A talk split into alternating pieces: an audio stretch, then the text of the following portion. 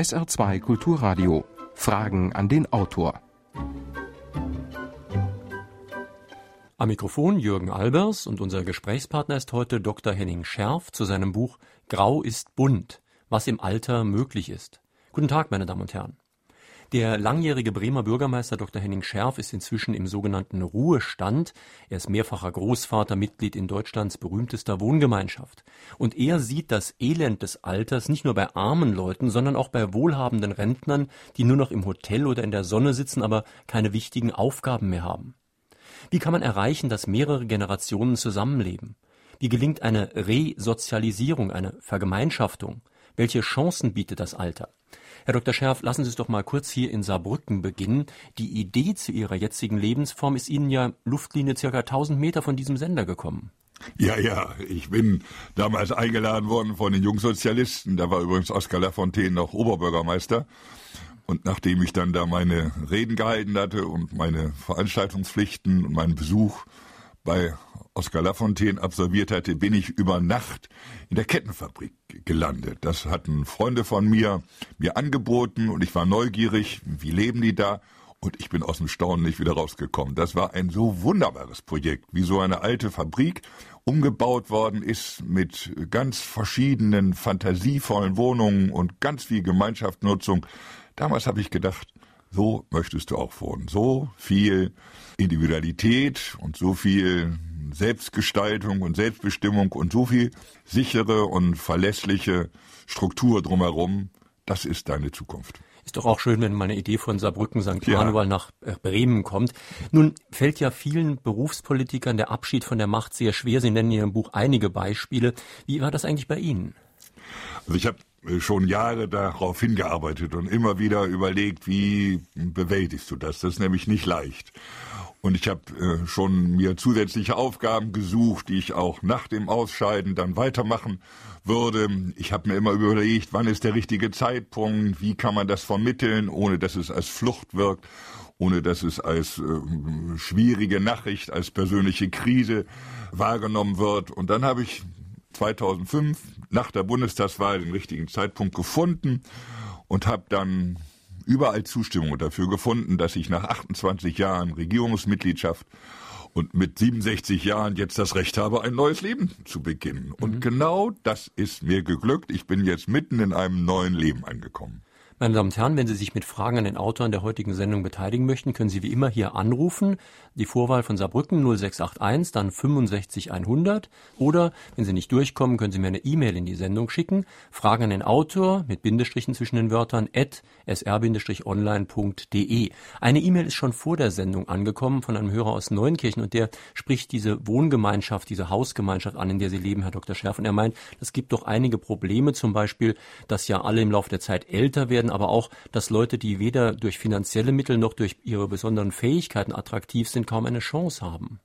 Also wir hatten am Anfang nicht alle Geld, sondern es gab einige, die haben durch den Verkauf ihres Hauses mit finanziert und andere sind eben von Anfang an Mieter gewesen und das ging. Das hat geklappt. Das mit dem Älterwerden, das hat uns sehr früh erwischt. Wir waren kaum zwei Jahre, wir sind ja inzwischen über 18 Jahre zusammen. Mhm. Wir waren kaum zwei Jahre zusammen, da wurde die erste schwer krebskrank von uns und ist dann nach zwei Jahren gestorben. Und wir haben sie in unserer Mitte gepflegt und sie hat wirklich ohne Krankenhaus diese letzten Jahre mit uns zusammen ja, gestaltet und möglich gemacht. Und wir haben ganz viel von ihr auch gelernt. Obwohl wir Tag und Nacht sie pflegen mussten und Tag und Nacht bei ihr waren. Mhm. Kurz nachdem sie tot war, wurde ihr Sohn, der auch bei uns wohnte, auch todkrank und der hat knapp fünf Jahre gebraucht, bis er gestorben ist. Wir haben wir also sieben Jahre lang ähm, die Erfahrung gemacht, wie es ist, in der Mitte jemanden zu haben, der mit dem Sterben beschäftigt ist und der nicht ins Krankenhaus will, sondern der bitte sehr mit seinen Freunden zusammenleben will.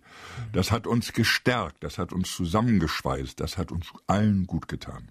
Nun wollen ja viele Leute auch so in eine Art Hausgemeinschaft ziehen mit Leuten, mit denen sie nicht verwandt sind, weil ja heute die Familien auch einfach kleiner geworden sind. Aber das bringt ja Probleme. Und Sie haben zum Beispiel einen wirtschaftlichen Verein nach ähm, dem bürgerlichen Gesetzbuch gegründet. Warum eigentlich? Ja, wir wollten am Anfang eine Struktur schaffen. Wir sind ja alle nicht miteinander verwandt. Wir sind sowas wie eine Wahlfamilie. Und dann wäre das wäre gut, wenn wir uns vorneweg klären und die Geschäftsführung klären und die Organisation der laufenden Kosten klären und die Bedingungen, unter denen einer ausscheiden kann und ein neuer einsteigen kann, am Anfang klären, bevor wir noch nicht konkret damit zu tun haben. Und das haben wir auf diese Weise mit Hilfe eines Anwalts und Notars hinbekommen, haben das alles auch ins Grundbuch eintragen lassen, so dass jeder, der mit uns äh, sich äh, wirklich einlassen will, schon übers Grundbuch sich ein Bild darüber verschaffen kann, wie das bei uns aussieht. Und bisher hat das alles geklappt. Sie haben einen schönen Satz in, ihrer, in Ihrem Buch, da steht, andere gehen in die Kneipe, ich gehe durchs Haus. Das heißt, die Wohnungen sind auch schon relativ offen. Ja, das ist unser Grundsatz. Wir wollen eigentlich leben, als wenn wir in einem großen gemeinsam bewirtschafteten Haus leben, wollen keine Schranken haben, wollen aber auch möglich machen, dass jeder, wenn er will, alleine sein kann, so dass die Wohnungen alle zugeordnet sind, aber da alle Türen offen sind und wir auch reihum durch die Wohnungen essen. Also immer ein anderer ist dran mit der Vorbereitung des Essens und wir überlegen uns auch Tag für Tag, was machen wir gemeinsam und was machen wir alleine. Ist für Außenstehende, die da reinkommen, der Eindruck, das ist ein großes gemeinsam genutztes Haus und das geht, das geht sogar sehr gut. Meine Damen und Herren, in Fragen an den Autor sprechen wir heute mit Dr. Henning Scherf zu seinem Buch Grau ist bunt, was im Alter möglich ist. Dieses Buch ist bei Herder erschienen, kostet 19,90 Euro. Und hier ist der erste Anruf, der unter Saarbrücken 65100 eingegangen ist. Einerseits gibt es Menschen, die in unwürdigen Verhältnissen in Alten- und Pflegeheimen leben müssen. Andererseits steigt die Zahl der Senioren, deren Leistungsfähigkeit und nicht selten durchaus auch Hilfsbereitschaft ihren Mitmenschen zugutekommen könnte, in der Realität aber ungenutzt bleibt, wodurch sich diese Menschen oft unnütz und überflüssig fühlen läge es da nicht nahe, wenn die Politik mehr als bisher Rahmenbedingungen schaffte, die diese Potenziale und Lösungsansätze unterstützt, nicht nur bei der Förderung von Senioren und Wohngemeinschaften, sondern auch im karitativen Bereich. Also, Sie haben das richtig beschrieben, genauso erlebe ich das auch. Und ich habe nur eine andere Einschätzung. Ich will mich nicht allein und ausschließlich auf die Politik verlassen, dass die äh, dieses Problem begreift, sondern mein Interesse ist, dass die Menschen selber was tun, dass sie selber aus ihrer Angst und ihrer Isolation oder der möglichen Ratlosigkeit den ersten Schritt selber machen und sagen, ich suche mir Leute, in meinem Freundeskreis, in meiner Nachbarschaft, in meinem Verein, in meiner Kirchengemeinde, in meinem Chor oder wo immer ich bin und mit denen versuche ich das schrittweise aufzubauen. Und da habe ich viele Erfahrungen inzwischen gesammelt und auch die Erfahrung gesammelt, dass dann die Politiker es gegenüber merken, Donnerwetter, das sind ja aktive Bürger, die haben ja Ideen, die haben ja Initiative, das ist ja das Beste, was uns passieren kann. Mit denen machen wir zusammen. Also, nicht jetzt warten, bis die in Berlin aufgewacht sind, sondern vor Ort anfangen, selber was beginnen. Sie sprechen in diesem Zusammenhang von einer Resozialisierung. Das macht man ja normalerweise bei Straftätern. Äh, wie ist das hier bei Ihnen gemeint? Also äh, die normale Biografie, die läuft doch so. Ich wachse mit Geschwistern auf, bei uns waren das sechs. Äh, die Großmutter wohnte auch mit uns zusammen und wir haben alles miteinander geteilt. Den schweren Krieg und die Verfolgung meiner Eltern und dann die schweren Nachkriegsjahre. Und dann wachsen die ähm, Kinder raus und ziehen natürlich einer nach dem anderen aus und bilden ihre Ausbildung zu Ende, bringen ihre Ausbildung zu Ende, gründen selber eine Familie und dann schrumpft so eine Familie. Am Schluss bleiben die Eltern übrig und dann stirbt auch noch einer von denen und dann bleibt genau in meiner Familie passiert am Schluss die Mutter alleine übrig in dem großen Elternhaus und das ist die Geschichte. Und wie kriegt man jetzt hin, dass diese Perspektive nicht eine ja, eine Sackgasse wird, sondern wie kriegt man hin, dass so ein Mensch wie meine Mutter zum Beispiel Lust bekommt und auch Anregung bekommt zu sagen, ich will nicht alleine bleiben. Ich will das mit anderen zusammen teilen. Ich will gucken, ob unter meinen Freunden, Freundinnen, unter denen, mit denen ich jahrelang zusammengelebt habe, nicht Leute in ähnlicher Lage sind, die sagen, lasst uns was zusammen machen. Verstehen Sie? Das nenne ich resozialisieren. Also wieder entdecken, dass ich ein Lebewesen bin, was über andere seine Selbstständigkeit erfährt und was eben alles tut, damit es nicht alleine und isoliert und am Schluss womöglich sogar noch von Verfolgungsängsten, von paranoiden Ängsten gejagt wird. Also Wiedereingliederung in die Gemeinschaft ja. heißt ja Resozialisierung, aber ja. Sie schreiben ja selbst in Ihrem Buch Seite 143, unsoziale Figuren sind die Leitbilder unserer Gesellschaft. Also da ist doch noch viel zu tun. Ja, wir haben rätselhafte Leitfiguren. Wenn Sie in der Werbung sich umgucken und dann so die Schumachers sehen und die Boris der also Boris Becker und andere oder wenn Sie sich diese Hollywood-Plastikfiguren angucken, die da mm, wirklich ähm, als Idole gehandelt werden, aber die dürftigsten Kreaturen, die man sich denken kann, sind, die keine richtige Beziehung aufbauen können, die vierteljährlich ihre Ehen wechseln, die die nur noch mit äh, mit Kunst und mit Plastik äh, auf sich aufmerksam machen. Das sind angeblich unsere Vorbilder. Furchtbar. Die muss man bitte sehr weglassen und muss hingucken zu realen Menschen in seiner Umgebung und realen Menschen, mit denen man direkt umgehen kann. Und dann kommt man wieder auf sich und dann entdeckt man seine eigenen Qualitäten und seine eigenen Kräfte und sagt nicht, ich bin nicht so gut wie der Schuhmacher oder so gut wie der Bäcker oder so gut wie diese komischen Mädchen mit ihren Plastikbusen. Nein, ich bin selber jemand und ich kann was und ich kann andere erreichen. Das möchte ich gerne stärken. Noch eine telefonische Frage an den Autor. Wie unterscheiden sich Wünsche im Alter gegenüber den Wünschen in jungen Jahren? Kann man im Alter überhaupt noch von Wünschen reden oder hat das Ganze nur einen anderen Namen? Vielen Dank für die Frage. Das ist eine spannende Frage. Ich beobachte an mir selber und auch an meinen Freunden, dass ich vieles wieder aufgreife, was ich in meinen jugendlichen Jahren, in meinen Studentenjahren, in meiner ja auch ähm, internationalen Aktivitetenzeit gemacht habe. Beispiel Nicaragua. Ich bin mit vielen, vielen jungen Leuten nach Nicaragua gegangen und habe da Unterstützung von vielen Projekten gemacht. Ich habe Kaffee gepflückt und habe da mich mit sehr komplizierten Leuten sehr gut vertragen. Jetzt habe ich da wieder eine Anknüpfung gefunden und mache mit meiner Frau in großer Intensität Unterstützungsarbeit für Kinder- und Kulturprojekte in Nicaragua. Und wir entdecken, dass das, was damals uns dahin getrieben hat, zwar zum Teil politische Romantik war, unrealistische politische Romantik war, aber die Menschen, die wir damals erreicht haben, die haben wir immer noch und die haben wir nicht vergessen und mit denen würden wir gerne weiterarbeiten und die warten auf uns und die freuen sich, dass wir diese nicht vergessen haben und uns tut das gut, dass wir nicht zu Hause sitzen und sagen, auf uns wartet niemand mehr. Nein, wir haben die Erfahrung, in Nicaragua warten Hunderte und die warten zu Recht. Und sagen Sie können sich auf uns verlassen. Sagen Sie, wenn Sie gerade Nicaragua ansprechen, dann mal eine etwas aktuellere Frage. Sie kennen ja dann wahrscheinlich auch den neuen alten Präsidenten. Ja, klar. Und wie schätzen Sie den ein? Meinen Sie, dass er seinen Idealen einigermaßen treu geblieben ist? Nee, der hat sich erheblich verändert. Nun verändern wir uns alle, aber bei dem Daniel Ortega ist das dramatisch geworden. Er hat seine Frente, seine Partei ziemlich runtergewirtschaftet. Alle meine Freunde sind ausgetreten und haben gesagt, also damit wollen wir nichts mehr zu tun haben. Er hat sich inzwischen mit der Contra gegen die meine Freunde gekämpft haben und viele sogar ihr Leben gelassen haben, arrangiert. Sein engster Freund und jetziger Vizepräsident ist der frühere Kontrakommandant. Äh, übrigens, dessen Haus er damals beschlagnahmt hat. Die haben sich aber wieder arrangiert. Er hat mit seiner politischen Opposition, mit Alemann, ein Pakto geschlossen, so nennen das die Nikas. Die tun sich nichts mehr, die haben sich aufs Klüngeln eingelassen und nicht aufs Mobilisieren. Also es ist sehr ernüchternd in Nicaragua. Man muss auch in Nicaragua nicht alles auf die Politik setzen, sondern man muss trotz der Politik die Menschen erreichen. Und man muss mit den Menschen zusammen vor Ort lebensfähige und lebenswürdige äh, Projekte entwickeln helfen.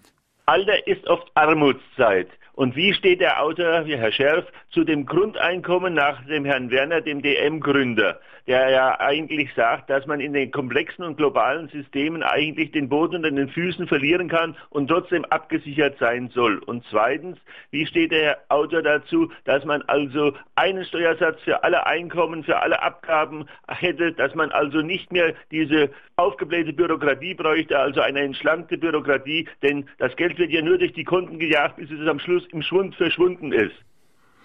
Also, spannende Fragen. Vielen Dank. Ich halte viel vom Grundeinkommen. Ich habe das vor Jahrzehnten schon mir angeeignet, habe da auch Bücher drüber geschrieben. Ich glaube, wir sind verpflichtet, nach unserer Verfassung, nach Artikel 1, dass die Menschenwürde unantastbar ist. Das ist ein Grundrecht und eine Grundlage unseres gesamten öffentlichen Handelns. Da kann keiner dran rühren. Wir sind nach diesem Artikel 1 verpflichtet, alles zu tun, damit nicht bei uns Leute links und rechts in Armut verfallen und nicht wissen, wie sie ihre Nacht organisieren und wie sie den Schutz gegen Kälte und Regen und äh, Unwetter organisieren. Und da hilft das Grundeinkommen und wer dann damit nicht zufrieden ist, der soll dann ruhig Versicherung eingehen und soll ruhig zusätzlich dafür sorgen, dass er seine Alterssicherung verbessert. Das Erste. Das Zweite, was Sie gesagt haben, ich bin einer derjenigen, der auch schon seit längerem die, das Modell der negativen Einkommensteuer schlau findet.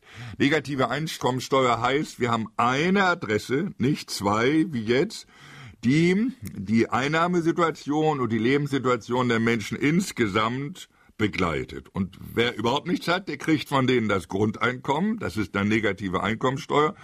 Und die anderen, die genügend zum Leben und auch zum Weiterentwickeln und zum Investieren haben, die werden von den gleichen, von, den, von der gleichen Adresse zur Kasse gebeten, damit das insgesamt finanzierbar bleibt. Das muss man nicht alles über einen Kamm scheren. Da kann man natürlich auch unterschiedliche Steuersätze haben, aber man muss in der Praxis, das finde ich viel wichtiger, darauf achten, dass nicht die, die über schlaue Steuerberater und über Abschreibeprojekte und über Transfers ihres Kapitals ins Ausland sich der Steuerpflicht entziehen können, dass die nicht durch diese steuerpflichtige Basis unseres öffentlichen Handels durchschlupfen und dass die Steuerlast dann nur noch bei denen landet, die eben über Lohnsteuer sich mhm. nicht entziehen können. Das ist mein Problem. Ich finde, in der Praxis haben wir ein gerechtig, dramatisches Gerechtigkeitsproblem. Da müssen wir ran. Das dürfen wir nicht aufschieben. Das ist die eine Seite, das materielle Elend im Alter, das es zweifellos oft gibt und wogegen etwas getan werden muss. Das andere ist sozusagen ein, wie soll ich das sagen, ein seelisches Elend. Sie haben in Ihrem Buch gleich am Anfang geschrieben, dass Sie dem Elend des Alters in Miami begegnet sind. Man würde eigentlich das Gegenteil erwarten. Dort gibt es ja Sonne, Strand und Meer. Ja, das hat mich sehr, sehr, sehr beeindruckt. Ich war übrigens auf einem Trip nach Nicaragua, als ich da eine Pause machte. Und da bin ich dann über Nacht geblieben in Miami Beach, wollte nicht auf dem Flugplatz übernachten, das ist auch zu teuer. Und dann bin ich ähm, überall alten Leuten begegnet. Und dann im Restaurant, an dem ich gegessen habe, habe ich dann deutschsprachige Jüdinnen getroffen, die saßen an meinem Nebentisch. Die hatten sich vor Hitler gerettet in die USA, hatten es ganz schwer gehabt. In den 30er Jahren gab es ja in den USA großes Elend, hatten sich durchgebissen und jetzt in ihren alten Tagen haben sie ihre gesamten Ersparnisse genommen und sich so einen Renthotelplatz erkauft und saßen da nun und saßen da nun und saßen da nun, wurden äh, versorgt von der Hotelküche und saßen am Strand, merkten, dass ihre Haut die heiße Sonne nicht mehr aushält. Dann haben sie sich an äh, Schattenplätze zurückgezogen. Am Schluss saßen Hunderte, am Schluss habe ich sogar Tausende gesehen, an der Highway, die nichts anderes machten, als den Autos hinterher zu gucken.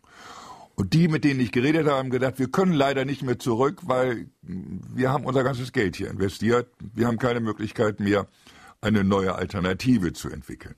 Das hat mich richtig erschreckt. Da so eine Art gedacht, Ghetto, ne? Ja, das ist so eine Art Ghetto. Und inzwischen gibt es in den USA immer mehr Leute, die das kultivieren wollen. So ein Unsinn. Man muss genau das Gegenteil machen. Man muss die Menschen da, wo sie ihr Leben gestaltet haben und verbracht haben, da muss man ihnen eine Perspektive in der vertrauten Umgebung, mit dem vertrauten Netzwerk von Freunden und von Beziehungen, aber auch von kulturellen Angeboten und auch von Mitwirkungsmöglichkeiten. Das, was eben mal vor, vor gefragt worden ist. Es gibt so viele Menschen, die würden gerne helfen, aber das muss man natürlich auf dem Hintergrund von Vertrautheit und von kennen die Leute machen und einrichten. Da muss man ihnen eine Möglichkeit geben, dieses äh, diesen Lebensabschnitt nach der Berufstätigkeit in großer selbstständiger Gestaltungskraft zu bewältigen und bitte nicht rausholen und bitte nicht irgendwo nach irgendeinem dämlichen Prospekt an einen einsamen Sonnenstrand schicken, an dem man dann verlassen ist. Das kann nicht die richtige Antwort sein. Nein, in der Mitte unserer Gesellschaft wollen wir mit unseren lieben, älter gewordenen äh, Großeltern, Eltern, Nachbarn, Freunden gemeinsam das Leben teilen, gemeinsam das Leben bewältigen. Hier ist gerade eine E-Mail eingegangen aus Hannover. Der Hörer macht sich Gedanken über seine Eltern, die beide Ende 60 sind. Der Vater geht langsam aber sicher auf den Zustand des vor sich hin Vegetierens zu. Die Mutter will das aber nicht wahrhaben. Er kann sich bei seinem Vater sogar eine Demenz vorstellen. Wie kann jetzt der Hörer die Mutter überzeugen, jetzt noch die Weichen zu stellen, damit, wenn der Fall eintritt, es ihr nicht über den Kopf wächst? Denn parallel laufen zwei sogenannte dicke, ungelöste Brocken nebenher, die auch noch Nerven kosten werden. Ich bin ja auch in diesem Alter. Ich bin 68 Jahre alt und bei uns zu Hause äh, sind die meisten in meinem Alter. Einige sind schon klar über 70.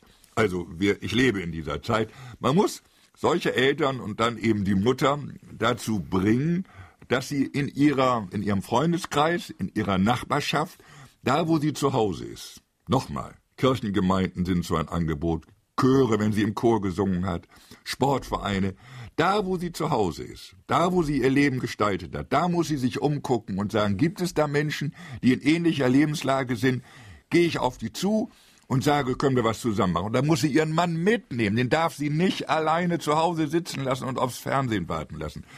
Äh, man kann Demenz entgegenarbeiten. Man muss seinen Kopf anstrengen. Man muss sich neuen Herausforderungen stellen. Man muss Luft reinlassen in den Kopf. Man darf nicht einfach Ruhe nur verordnen. Das ist gar nicht gut. Also sie muss ihren Mann, auch wenn er keine große Lust hat, mitschleppen und sagen, komm, wir gucken uns das an, wir entdecken was Neues und wir tun was und wir bieten unsere verbliebenen Kräfte für andere an. Ich zum Beispiel gehe regelmäßig Woche für Woche in eine Grundschule und lese davor. Das ist hinreißend mit ganz vielen Migrantenkindern. Das gleiche kenne ich von anderen, die in Kindergärten gehen. Diese Kinder, die freuen sich auf einen. Und das ist eine vitale Erfahrung. Man merkt plötzlich, dass man gemocht wird. Alte also man, brauchen Kinderlärm, wenn ich Sie zitieren darf. Ja, natürlich, natürlich. Wir wollen drumherum Kinder erleben, wollen mit denen was anstellen, wollen mit denen reden, wollen mit denen vielleicht Spiele machen, vielleicht gemeinsam singen. Wir wollen mit denen vielleicht Theater machen. Wir wollen mit denen übrigens auch lernen. Ich kenne Alte, die über Schüler zu hm, Laptops kommen und die plötzlich die, die Kommunikationstechniken erlernen und plötzlich die Welt neu entdecken über Kinder. Also dieses generationsübergreifende Feld, das muss man nutzen. Und da muss man nicht warten, bis ein Sozialarbeiter kommt und sagt, ich nehme nicht mal mit, selber machen selber hingehen, hingehen zu den Grundschulen, hingehen zu den Kindergärten, hingehen zu den Kirchengemeinden, hingehen zu den Chören und sagen, ich würde gerne mit anfassen. Gibt's bei euch was mitzutun? Und da muss man die oft müde gewordenen Männer, die weniger initiativ sind als die Frauen, das erlebe ich oft, das kann ich den Hannoveranern auch sagen, das ist die Regel fast, da muss man die müde gewordenen Männer mitnehmen und sagen, auf euch warten wir auch. Wir wollen nicht nur unter Frauen sein, wir wollen auch bitte sehr alte Männer zwischen uns haben. Wir freuen uns, wenn wir das gemeinsam machen können. Da kann man ganz viel bewirken. Warum setzt sich niemand dafür ein, dass es mehr solcher Objekte gibt? Alters- und Pflegeheime schießen ja in den letzten Jahren auch wie Pilze aus dem Boden. Also es ist eine Riesenbewegung. Ich kann von einer Stadt zur anderen reisen, tue ich übrigens im Augenblick und entdecke überall Hunderte. Erstens, die daran interessiert sind und dann aber auch, die selber Projekte entwickeln oder schon in solchen Projekten leben und die Alternativen suchen zu Heimen. Ich kenne übrigens auch viele, die in Heimen arbeiten und für Heime verantwortlich sind, die sagen, das kann nicht alles gewesen sein, die ihr Heim ambulantisieren, so nennen das meine Freunde, die also überlegen, wie können wir unsere Heime öffnen, wie können wir die Angehörigen mit einbeziehen, wie können wir die, die bei uns wohnen, aktivieren, indem wir ihnen Aufgaben geben, indem wir sie mitgestalten lassen, mit in der Gartenarbeit, mit in der Küchenarbeit arbeiten.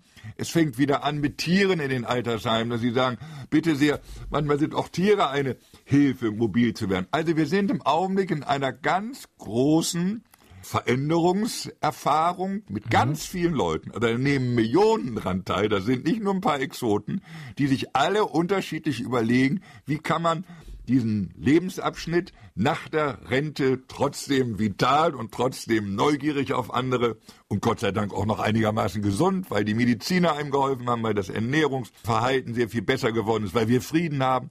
Wie kann man dieses Geschenk in guten Kräften, mit guten Kräften älter zu werden, wie kann man das nutzen? Also, machen Sie sich keine Angst, es gibt überall, quer in der Republik, überall Projekte, an die Sie rankommen, an die Sie sich andocken können.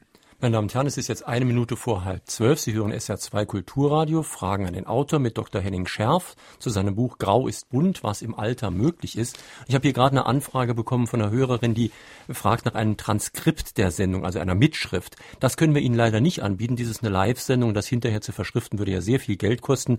Da können wir Sie wirklich nur auf das Buch hinweisen. Sie können sich allerdings die Sendung nachträglich auch noch ab Montagmittag immer ungefähr aus dem Internet herunterladen. Wie das genau geht, erfahren Sie unter www.sr2 2de Ich kann Ihnen auch gerne ein Info dazu schicken. Jetzt hören wir noch einen Anruf. Welche Altersbandbreite hat Ihre Wohnungsgemeinschaft und wie viele Personen umfasst das? Also zurzeit sind wir acht. Wir haben mal mit zehn angefangen. Zwei davon sind gestorben und wir haben dann gedacht, wir brauchen mehr Platz für, für Gäste und für Angehörige und für Kinder und Kindeskinder. Also wir sind acht. Sechs von diesen acht sind um die 70 herum. Der älteste ist 73, der jüngste von diesen sechsen ist 66.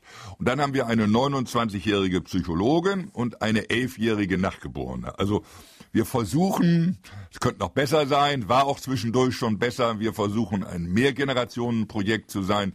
Und wir müssen immer wieder neu, neue Anläufe machen, weil die Jungen natürlich lernen und natürlich nach Berufen gucken und mobil sind und dann auch wegziehen. Unsere eigenen Kinder sind alle nicht mehr in Bremen, sondern sind quer über die Republik verteilt. Das ist auch gut so. Also wir müssen uns nach neuen umgucken und das machen wir auch.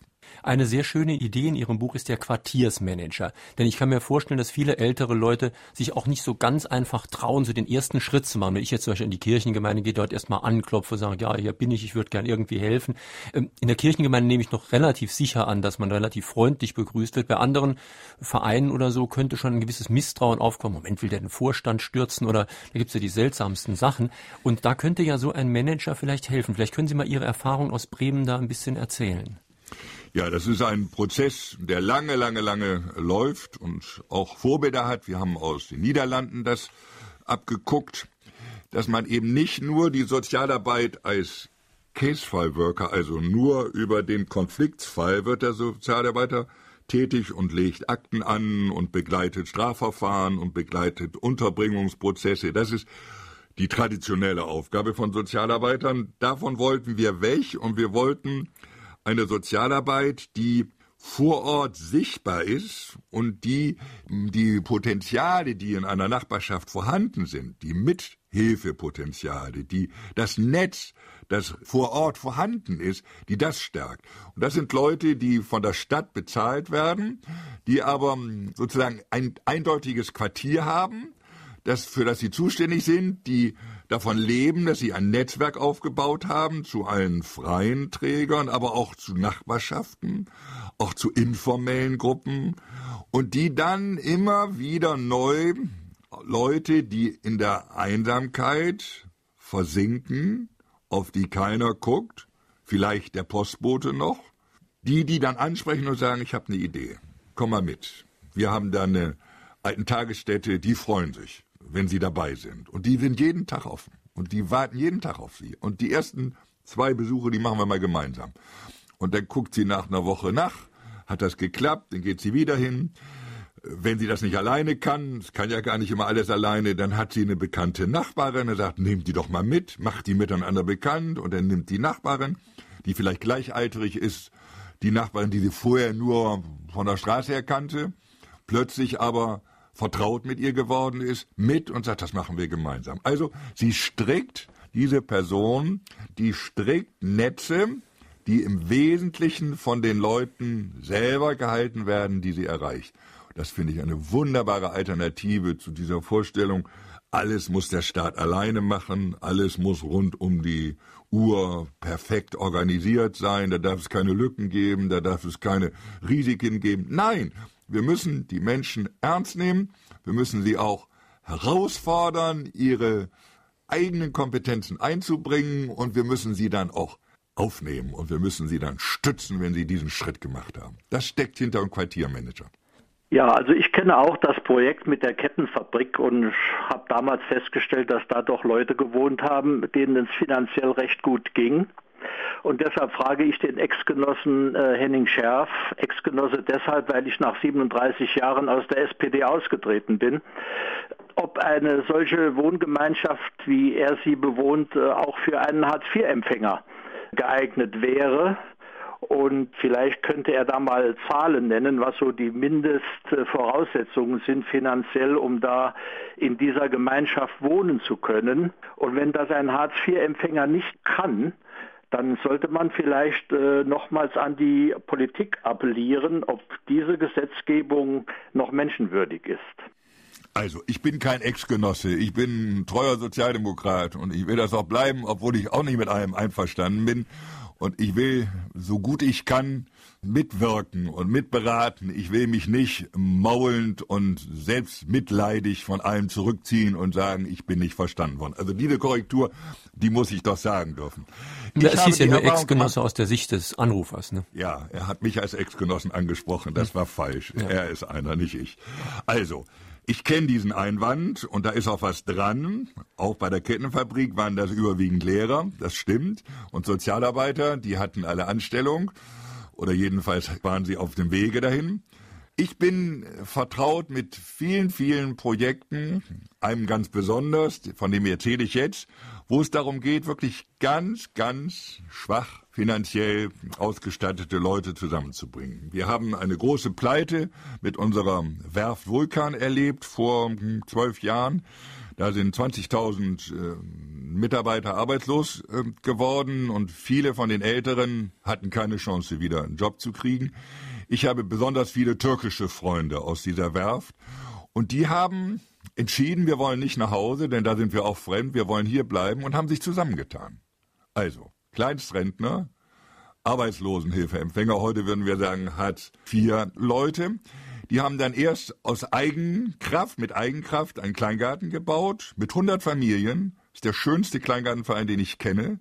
Jedes Haus individuell mit einer hohen, hohen Attraktivität, mit sehr viel angebauten Gemüse und angebauten Früchten, von denen sie auch leben. Und die bauen jetzt mit Eigenhilfe in diesem Kleingarten ein Zentrum auf, in dem sie ihre allein gebliebenen, da wo der Ehemann oder da wo die Ehefrau gestorben ist, da wo die Kinder weg sind, Menschen in ihrer Mitte halten, weil sie sich nicht alleine anderen Systemen ausliefern wollen. Und die schaffen das. Und da lerne ich, es kommt nicht entscheidend darauf an, wie viel Geld ich habe, sondern es kommt entscheidend darauf an, ob ich andere Menschen erreichen kann, mich mit denen zusammentun kann, Vertrauen entwickeln kann und dann etwas Gemeinsames machen. Und da können die in Berlin machen, was sie wollen. Das ist die Basis, in der ich meine Zukunft, meine persönliche Lebenslage bearbeite. Und da will ich jedem Hartz-IV-Empfänger Mut machen zu sagen, wartet nicht, bis irgendein Guru kommt und sagt, ich habe eine Million für dich entdeckt, sondern guckt euch um und tut euch zusammen und macht etwas aus dem, was euch geblieben ist. Ist das die alte Idee der Genossenschaften, die es ja auch schon mal Unter gab? anderem. Hm. Unter anderem die alte Idee der Genossenschaften. Ich habe gelernt von Marie Jachoda, die hat das in der Weimarer Republik in Österreich auf eine vorbildliche Weise gemacht. Unter miserablen Bedingungen. Also da können wir überhaupt gar keine Vorstellung von mehr haben, wie schlecht denen das damals ging, den Massenarbeitslosen. Und die hat das gekriegt, die zusammenzubringen und hat Dörfer gebaut und hat, hat eine Aktivität entfaltet, die bis heute, bis heute lebendig geblieben ist. Also das geht. Man muss wirklich den Leuten Mut machen, ihren eigenen Beitrag zu mobilisieren, rauszukommen aus dieser Klagerolle, dass ich immer nur klage, klage und warte, bis irgendjemand schlau und was eingefallen ist. Es geht doch um mein Leben. Es geht doch darum, was ich aus den verbliebenen Jahren, die ich habe, mache. Und dann muss ich mich selber ein Stück rühren und dann finde ich auch Leute. Und dann werde ich auch unterstützt. Und dann werde ich auch, auch als Hartz-IV-Empfänger nicht allein gelassen. Ein Hörer aus Neunkirchen stellt noch eine etwas konkretere Frage zu Ihrer Hausgemeinschaft, ob Sie nämlich in Ihrem Haus auch gemeinsame Aktivitäten planen und wie die Planung da so konkret aussieht. Ja, also wir sind nun schon lange zusammen, 18 Jahre. Wir sind ähm, katholisch-protestantisch, also sehr ökumenisch und auch Leute, die nicht in der Kirche sind. Wir haben vor gut 15 Jahren ein jüdisch-christliches Lehrhaus gegründet mit unserem katholischen Geistlichen, der auch bei uns wohnt, und machen aus eigenem Niemand gibt uns dazu Geld. Kein Staat und keine Kirche, alles selber machen so etwas wie einen wöchentlich richtig anspruchsvoll organisierten Akademiebetrieb, in dem wir uns gegenseitig richtig richtig fordern, lesen und arbeiten und schreiben. Wir haben auch eine eigene äh, eine, eine Kirchengemeinde mitgegründet, auch eine ökumenische Stadtgemeinde Johannes der 23., wo wir eigene Liturgien haben. Wir versuchen Projekte in ähm, Nicaragua und in Peru zu unterstützen, seit Jahren übrigens Elendsprojekte mit Leuten, die nichts haben, überhaupt nichts haben. Die träumen davon, mal Hartz-IV-Bedingungen zu haben. Und für die trommeln wir und sammeln Geld und fördern deren äh, Versuch zu überleben. So sind wir miteinander angefangen und das trägt uns sehr. Und im, im Innenverhältnis, wir kochen gemeinsam, wir essen gemeinsam, wir haben gemeinsame Arbeit mit unseren Freunden, die uns besuchen, die bei uns übernachten, die bei uns wohnen, mit unseren Kindern und Kindeskindern, die übrigens miteinander befreundet sind, obwohl sie gar nicht in Bremen wohnen, sondern immer nur zu Besuch kommen, aber die freuen sich darauf, wenn sie zu uns kommen. Und wir sind allesamt bemüht, dass es möglichst spannend bleibt und dass es nicht langweilig ist. Wir schreiben unterschiedliche Artikel, unterschiedliche Bücher, wir machen gemeinsam Musik, ein ganz lebendiges, buntes Haus. Wir wohnen in sehr dörflicher Gegend, sind in Lebens- oder Wohnmodelle bekannt, die sich in sehr dörfliche Struktur umsetzen lassen. Bitte bedenken Sie, dass Freizeitgestaltung oder Kontaktpflege meist nur über Autofahrten möglich sind und dass die meisten über Tage berufstätig sind. Genauso sagten Sie eben, Kinder beflügeln Eltern. Dem kann ich nur zustimmen. Trotzdem werden Alterheime kaum von Kindern besucht, beziehungsweise wird vermieden, dass Kinder dieses Leben kennenlernen. Wie dir Sie diese Sache? Also mit dem Besuchen von Altenheim, da will ich mal gleich anfangen. Das muss man einfach anregen. Man muss die Kindergärten in der Nähe und die Grundschulen in der Nähe anregen und sagen, komm, wir warten auf euch und wir bieten euch auch was. Wir veranstalten ein gemeinsames Fest und dann kommen die. Also die Lehrerinnen und die Kindergärtnerinnen sind doch froh, wenn sie ihren Kindern was anbieten können, was den Alltag unterbricht. Also man muss aus so einer voreingenommenen Distanz heraus, und das kann man von beiden Seiten anfangen. Ich habe da die positivsten Erfahrungen mitgemacht. Ich kenne eine ganze Reihe Projekte, die auch auf dem Lande laufen. Das, was mich am meisten beeindruckt hat, läuft schon fast 100 Jahre in der Schweiz. Davon will ich Ihnen erzählen. Das ist ein alter großer Bauernhof. Da haben sich rund 90 Leute inzwischen zusammengetan. Das sind alles Knechte und Mägde, unverheiratet, nie richtig ordentlich bezahlt, darum konnten sie auch nicht heiraten, die auf Höfen alt geworden sind und die die letzten Jahre zusammen organisieren. Die managen diesen großen Hof alleine. Übrigens, zwei Drittel Männer, ein Drittel Frauen. Ganz ungewöhnlich. Normalerweise ist das andersrum. Und da werden dann aus 90-jährigen lebenslangen Knechten, die sich immer von anderen haben was sagen lassen müssen, plötzlich Leute, die sagen, ich weiß das, ich kenne das, ich mache das, ich entscheide, wie hier die Fruchtfolge läuft, ich entscheide, wer hier was anlegt an Tierzucht und an Aufzucht. Wunderbar. Und so etwas ähnliches ist mir auch in paar Mal schon in Deutschland begegnet. Es geht. Man kann auf dem Lande da wo so viel Raum inzwischen zur Verfügung steht, weil ja viele Bauern aufgegeben haben. Es gibt ja seit Jahrenden ein ununterbrochenes Sterben von bäuerlichen Betrieben. Und da ziehen eben nicht nur also Städter rein und machen sich dann eine schicke Ferienwohnung, sondern viele steht auch leer. Und in diesen vielen leerstehenden oder völlig schwach und unterbelegten Räumen kann man wunderbar solche Projekte realisieren. Die sind in der Regel nicht teuer, sondern stehen ja leer rum. Und da kommt es nur darauf an, dass man die Menschen in dieser Region erreicht, die alleine leben und die sagen, so kann das doch nicht weitergehen. Ich bin auf Auto angewiesen und kann aber nicht mehr Auto fahren.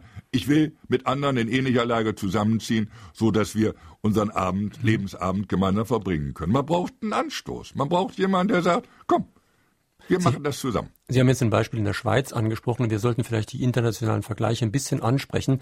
Ein Hörer aus Frankreich schreibt hier eine Mail und er weist darauf hin, dass Sie eben Miami angesprochen haben, dass man aber da doch natürlich beim Vergleich einen kleinen Unterschied machen muss, denn nirgendwo in der Welt sind die Menschen so entwurzelt wie in den USA. Das hat damit zu tun, dass man in seinem Leben der Arbeit durch das gesamte Land hinterherfahren muss. Es scheint, wir gehen den gleichen Weg unter dem Pseudonym Flexibilität, meint unser Anrufer, vielmehr der E-Mail-Schreiber.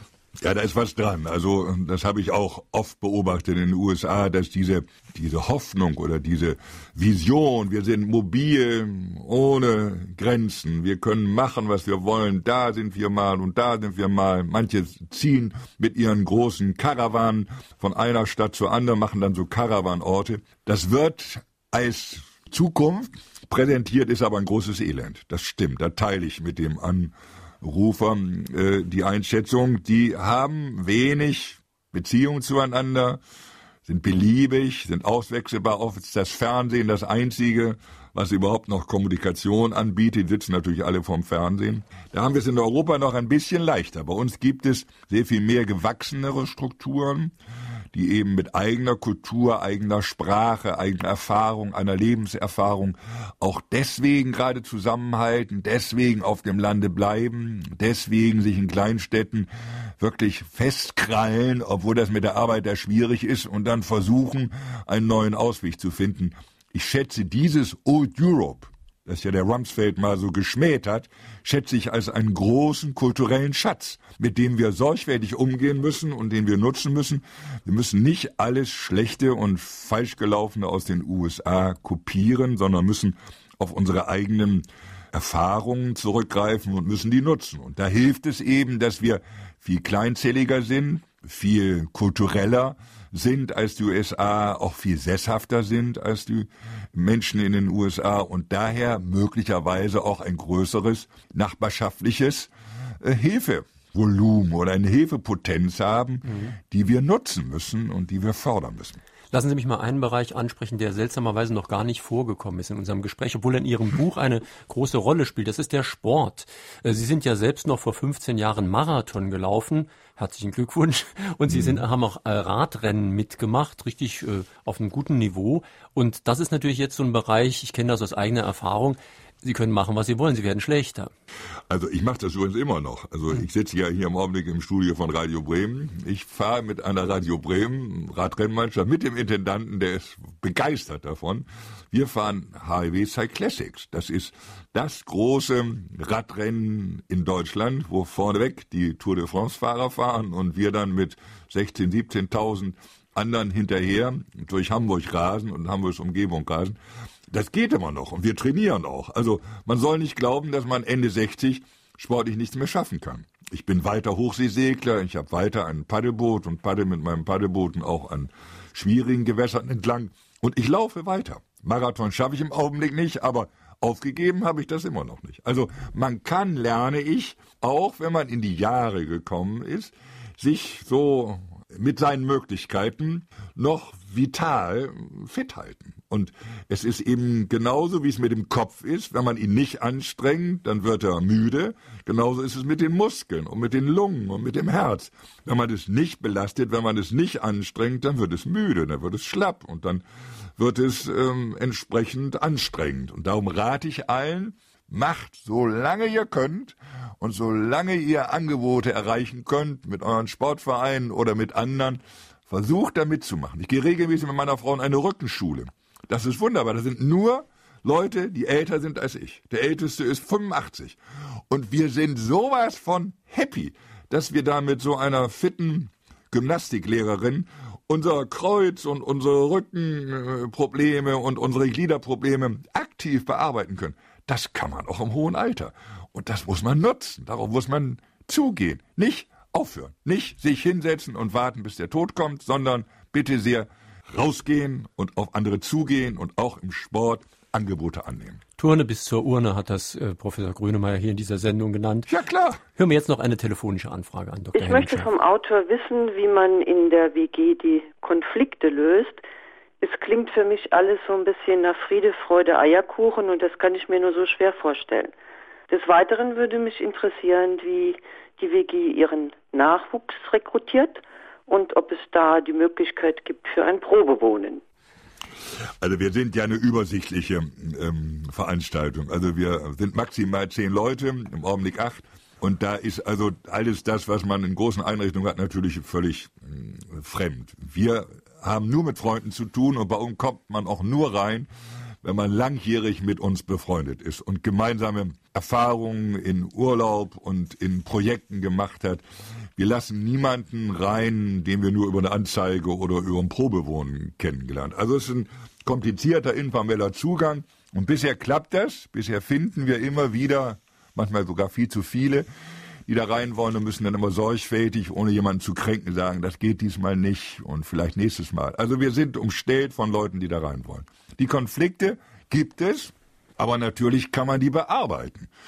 Und ich beobachte, dass wir immer neue Erfahrungen da machen. Machen wir noch mal was ganz Praktisches, Männer. also weil Sie gerade Männer ansprechen. Da sind ja bestimmte Bereiche des Hauses mit Sicherheit, die all, von allen gemeinsam genutzt werden. Wer putzt denn da? Gibt es da einen Putzplan? Nee, nee, das haben wir anders geregelt. Ich wollte das, dass wir so Gemeinschaftsbereiche haben. Das wollten die anderen nicht. Es gibt jeder, jeder Platz, jede, jeder, jeder Raum ist zugeordnet für einen und der bewirtschaftet den und der lädt die anderen ein. Also es gibt keinen Platz, wo man sagt, oh Gott, da sind wir ja schon lange nicht mehr gewesen und da ist es so, sieht es so staubig aus und da sind die Blumen nicht begossen worden und die Bilder hängen schief und die Decke ist bekleckert oder so, die gibt es nicht, sondern das ganze Haus ist gegliedert in offene, aber zugeordnete, unterschiedliche Wohnungen, die den anderen allen offen stehen. So, und dadurch haben wir dieses Gemeinschaftspflege und Gemeinschaftsstressgeschichte haben wir reduziert, Gott sei Dank. Das hat gut geholfen. Aber trotzdem gibt es Konflikte. Natürlich, wir sind äh, unter, unterschiedlich äh, geschickt. Die einen sind viel geschickter, arbeiten viel mehr. Im Garten zum Beispiel sind zwei, die sind Weltmeister. Der Garten wäre ein Urwald, wenn die nicht da wären. Und wir anderen, wir wollen immer mitmachen, aber wir sind nicht so gut. Und dann müssen wir was anderes aus gucken. Also, wer mhm. sorgt für den Abfall? Wer sorgt dafür, dass gefegt wird draußen vor der Tür?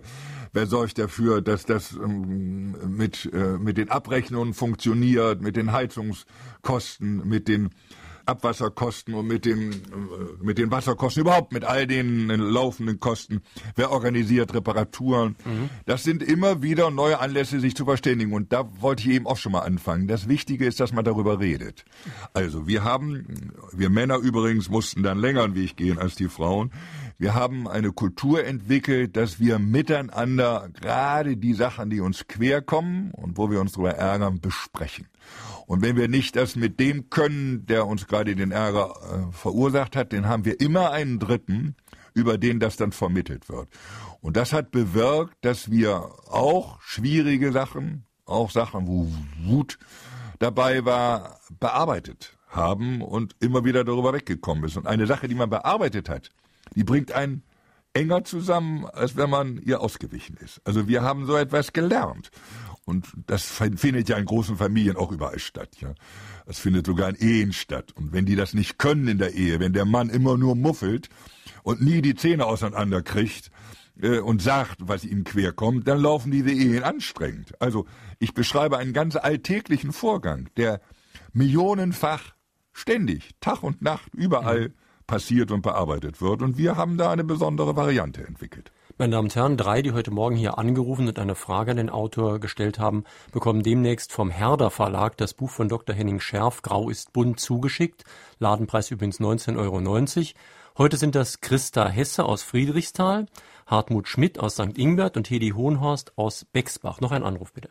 Wie denkt der Autor über die Beziehung zwischen Jung und Alt zusammen zu leben? Ja. Und dann, warum setzt man immer Menschen, die privilegiert sind, und die reden über ihre, ihre Sachen, wie sie es gemacht haben mit Altersheim und so weiter und nimmt nicht andere Menschen, nimmt eine Runde, wo andere Menschen auch ihre Meinung sagen können, wo sie, wie sie überlebt haben in diesem Lande. Also die erste Frage mit den Jungen. Wir haben angefangen mit unseren Kindern und die sind dann rausgewachsen aus dem Projekt durch ihre Ausbildung, durch ihr Studium und durch ihre Berufstätigkeit sind die richtig aus Bremen rausgekommen und darum haben wir sie nicht mehr bei uns wohnen. Das mussten wir aushalten. Das ist der Lauf der Zeit. Und dann haben wir immer wieder neue Anläufe genommen bis heute und haben uns junge Leute gesucht und für die einen Platz äh, freigehalten und natürlich auch mit großer Sensibilität darauf geachtet, dass die sich wohlfühlten und dass die nicht bedrängt wurden und dass die nicht majorisiert wurden von uns Alten, sondern dass die ihren eigenen Weg, auch ihre eigene Art zu leben, ihre eigene Art zu kommunizieren, dort bitte ausleben. Da wir mitten in der Stadt wohnen, zu Fuß zum Bahnhof fünf Minuten haben und zum Rathaus fünf Minuten haben, sind wir natürlich auch ein attraktiver Platz. Da wollen die Leute gerne sein, weil sie da so mitten in der Stadt wohnen. Wir leben auch von der Stadt und darum haben wir immer auch Chancen, neue junge Leute zu finden. Also, das ist mühselig, da muss man sich anstrengen, da muss man sich besonders zurücknehmen als Älterer. Man darf sich nicht so breit hinhocken und den Leuten erzählen, wo es lang geht, mhm. sondern man muss sich wirklich sehr zurücknehmen und sehr, sehr lernbereit sein. Aber wenn man das schafft, wenn man dazu bereit ist, dann geht das. Jetzt noch zu den Runden. Ich kenne jede Menge Runden. Also, fast jeden Tag bin ich in Runden, in denen ganz einfache Leute, ganz einfache Rentner ihre Lebenslage bereden. Und die haben auch in der Öffentlichkeit, die kommen leider nicht im Fernsehen vor, das stimmt, oder selten im Fernsehen vor und die schaffen selten großes Publikum. Aber es gibt sie. Also die Vorstellung, die die Dame, die eben äh, gesagt hat, äh, die ist falsch, dass nur Prominente darüber nachdenken. Es gibt ein ganz großes, ganz breit vertretenes Interesse und die Leute äußern sich. Ich mache in der Woche vier bis fünf Veranstaltungen mit meinem Buch. Ich habe zwischen 200 und 400 Teilnehmer bei solchen Abenden. Ich lese dann am Anfang und dann reden wir miteinander. Und da kommen sie von allen Ecken und sind voller Interesse und erzählen von ihren eigenen Lebenslagen. Und ich bin da nicht derjenige, der sagt, das muss aber so gehen, sondern ich lerne. Ich mache die Ohren ganz auf und sammle von Mal zu Mal neue Erfahrungen und neue Beispiele ein. Also ziehen Sie sich nicht zurück und sagen, mhm. es hat sowieso keinen Sinn, die Zähne auseinander zu machen, sondern gehen Sie zu solchen Veranstaltungen, nehmen Sie Ihr Herz zusammen, melden Sie sich, sagen Sie Ihre Sachen, tragen Sie vor, Sie werden merken, Sie sind nicht alleine, sondern Sie stoßen auf ein ganz großes Interesse. Hören wir einen letzten Anruf. Ich würde gerne wissen, wie der Autor die heutige Single-Generation im Alter sieht. Wie ist das möglich, wenn sie heute bewusst einzeln leben? Wie sollen diese Leute im Alter in Wohngemeinschaften zusammenleben? Ich denke, das ist ein großes Problem der Zukunft. Ja, an die denke ich. Und wir haben auch bei uns im Hause mehrere Singles, an denen ich das ja gelernt habe und lerne. Also so eine Art Zusammenwohnen, wie ich das praktiziere seit dieser langen Zeit, die ist eine große Chance für Singles, weil sie dann ihre Sehnsüchte, die sie vielleicht nicht haben ausleben können, aus Berufsgründen oder aus Beziehungsgründen, nachholen können. Mhm. Unsere Singles entdecken zum Beispiel meine Enkelkinder und nehmen die wie ihre eigenen Enkelkinder. Und unsere Enkelkinder freuen sich über die mindestens genauso wie über den eigenen Großvater und leben mit denen in einer Vertrautheit, dass, man, dass einem das Herz aufgehen kann. Also ich kann mir vorstellen, dass in dieser Art von Zusammenrücken und unter einem Dach sich einrichten das große Problem der Singles, dass sie einsam alt werden, dass sie das alles nicht haben, was Familien mit Kindern und Enkelkindern haben, dass sie das nachholen können und dass sie sich anderen zuwenden können wie Familienangehörige Dafür und dann aktive Rollen einnehmen können und dann natürlich mit jung bleiben. Dafür ist es natürlich ganz gut, wenn man wirklich in der Stadt so eingebunden ist, wie das Ihre Adresse ist. Denn eine Stadt, die kein richtiges Stadtzentrum und so mehr hat, wäre dafür nicht geeignet. Ah, weiß ich nicht. Es kommt immer auf die Menschen an. Also sie, sie müssen die Menschen haben, die sowas machen wollen. Und die finden sich überall. Es kann helfen, wenn die Stadt zentriert ist, kann helfen, wenn die Stadt zusätzlich spannend ist, das stimmt. Aber entscheidend, entscheidend ist es, dass sie Leute finden, die sagen, wir wollen es nicht einfach nur alles so laufen lassen und wir warten, bis der Tod uns heimholt, sondern wir machen aus diesem Lebensalter was. Wir gucken uns um und suchen nach Möglichkeiten, wie wir das nicht alleine, sondern gemeinsam angehen. Und ich behaupte, das kann man auf dem Land, das kann man in unstrukturierten Stadtsiedlungen, auch machen. Das muss man nicht nur in dem schönen Bremen versuchen. Sie schreiben in Ihrem Buch auf Seite 11, vor 10 oder 15 Jahren war ich müder als jetzt. Da haben Sie jetzt den Beweis abgelegt. Sie ja. sprudeln ja geradezu. Das, das war in Frage an den Autor auf SR2 Kulturradio, heute Dr. Henning Scherf, zu seinem Buch Grau ist bunt, was im Alter möglich ist. Dieses Buch ist bei Herder erschienen und kostet 19,90 Euro. Am nächsten Sonntag senden wir endlich die Aufzeichnung der Veranstaltung vom 22. Oktober 06 in Blieskastel. Die konnten Sie ja nicht hören, weil wir Leitungsprobleme hatten. Sie werden dann also hören Dr. Rüdiger Dahlke zu seinem Buch Richtig Essen, der ganzheitliche Weg zur gesunden Ernährung. Es geht um die Frage, ob man wirklich allen Menschen dasselbe empfehlen kann. Muss Ernährung nicht auch auf Typen, Lebensweise, Regionen und Jahreszeiten Rücksicht nehmen? Brauchen wir zur gesunden Ernährung Kapseln, Pillen, Pulver und Tabletten?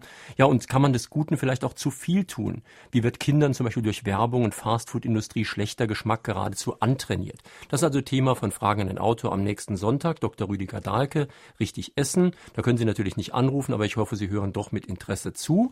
Und Sie können sich diese Sendung, wie auch alle anderen Sendungen, seit dem 19.11. des letzten Jahres aus dem Internet herunterladen. Und wie das geht, erfahren Sie unter www.sr2.de oder ich schicke Ihnen ein Info. Schönen Tag wünscht Jürgen Albers.